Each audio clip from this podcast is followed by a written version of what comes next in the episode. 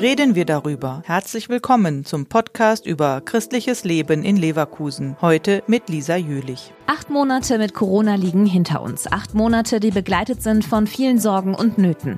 Die Corona-Krise ist eine Herausforderung, auch für die Kirchengemeinden in Leverkusen.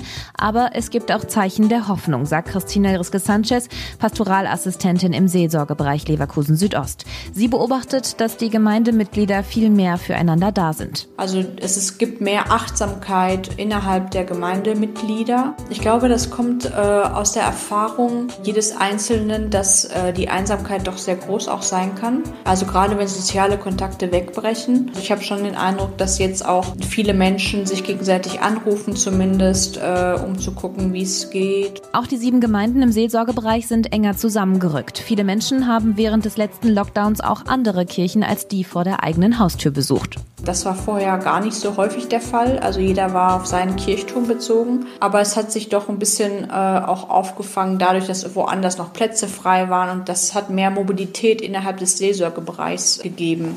Für die Pastoralassistentin hat sich gezeigt, Kirche und die Zugehörigkeit zu einer Gemeinde ist in der aktuellen Krisenzeit wichtiger denn je.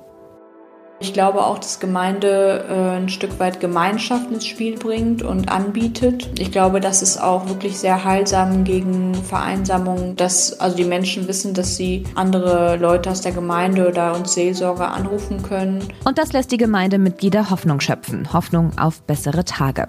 Hoffnung in der Corona-Krise ist auch das Thema der aktuellen Adventszeit, dem Magazin des Erzbistums Kölns.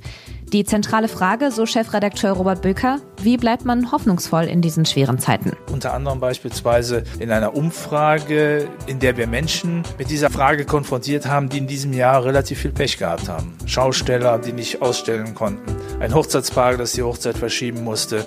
Und das sind alles Leute, die eine sehr positive Aussage auch fürs kommende Jahr gegeben haben. Die neue Adventszeit wird ab kommender Woche Dienstag an alle katholischen Haushalte verschickt. Der Podcast ist eine Produktion der Medienwerkstatt Leverkusen, der Ort für Qualifizierungen rund Radio, Ton und Videoaufnahmen. Weitere Informationen unter www.bildungsforum-leverkusen.de slash Medienwerkstatt.